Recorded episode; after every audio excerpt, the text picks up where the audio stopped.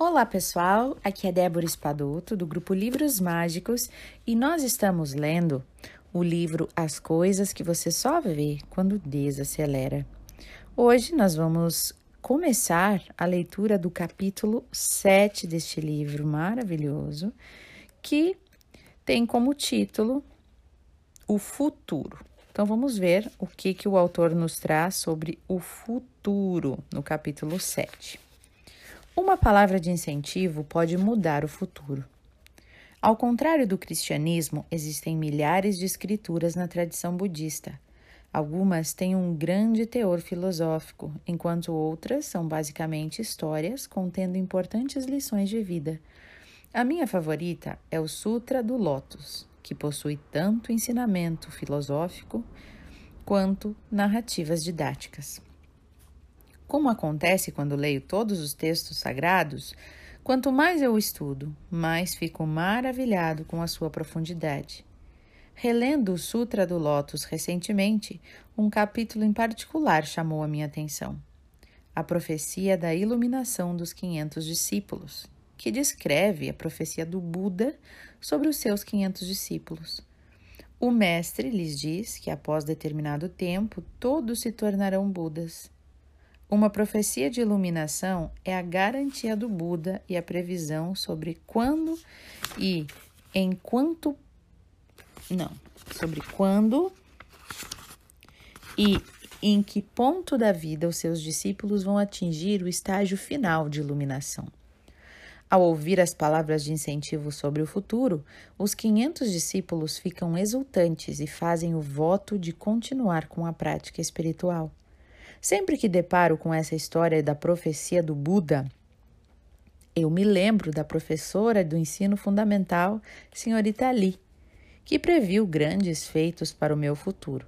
Sob todos os pontos de vista, eu era um garoto comum. Tinha estatura mediana e vinha de uma família de classe média. Eu não era o aluno mais brilhante, mas também não era bagunceiro. Lembro que a senhora Lee era uma mulher rígida com uns 30 anos. Ela tinha um filho que frequentava a mesma escola. Eu o conhecia bem porque tínhamos estudado na mesma sala no, no ano anterior. E certo dia, quando eu estava andando pelo pátio após a aula, o filho da senhorita Lee se aproximou e me convidou para ir brincar na casa dele. Contou-me que havia ganhado brinquedos novos dos pais.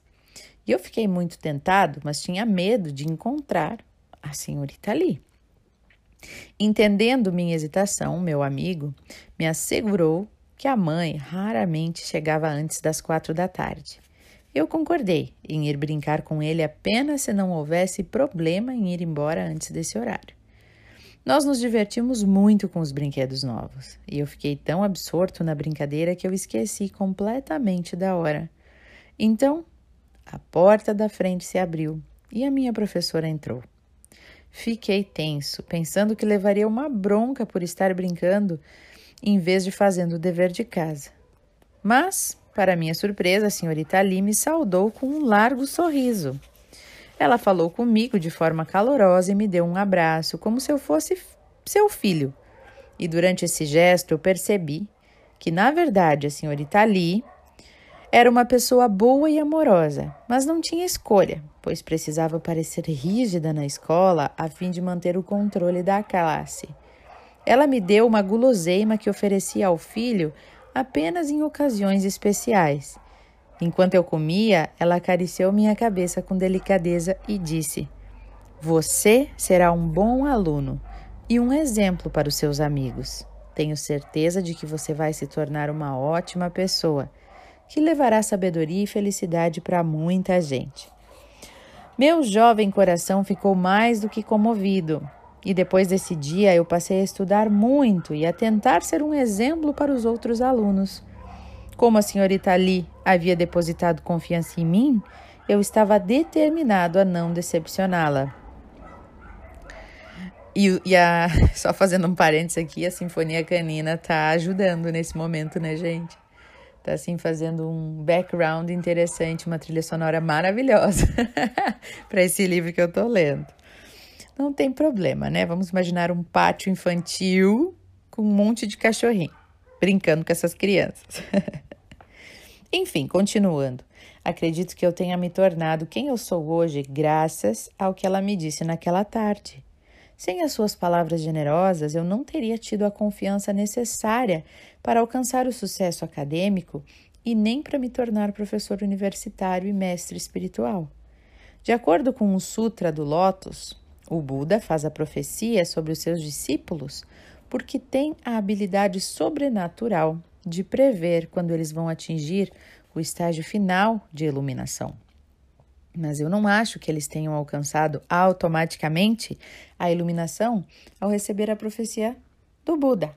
Acredito que teve muito a ver com a fé que o Buda tinha em relação aos discípulos, o que os motivou a se empenhar mais para realizar o que o mestre previra.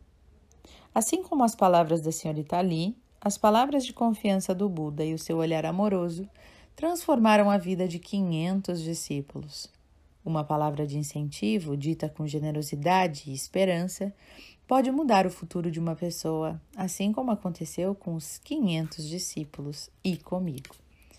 Isso é muito verdade, né, gente? Às vezes, algo que alguém diz sobre a gente é, a, a, a confiança que depositam em nós, seja no, no casamento, na família, no trabalho, é, a gente meio que pega isso pra gente, né, como uma, uma, um objetivo de vida, né? Então, por isso que é tão forte na nossa infância, quando pai e mãe nos dizem: você vai ser tal coisa né? Você vai ser um advogado como o papai, você vai ser é, uma pessoa muito importante. E às vezes a gente fica o resto da vida sentindo que precisa ser importante.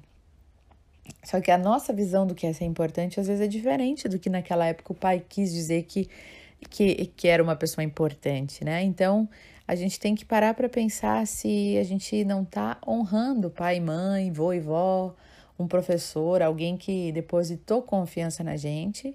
E a gente está lá fazendo de tudo para ser aquela pessoa que a pessoa, aquela pessoa que alguém acreditou que nós seríamos. Claro, se for algo bom, ótimo. Mas se pergunte se é algo que o seu coração quer, né? E, e sim, isso pode nos incentivar e muito a sermos melhores a cada dia. Então, bem legal essa passagem e que a gente possa plantar hoje as sementes de futuro dos nossos filhos, dos nossos amigos, é, das pessoas que a gente ama, sem criar uma prisão, mas plantar sementes de confiança nas pessoas. Isso é muito bonito. Eu desejo ótimas reflexões para todos e até o nosso próximo áudio.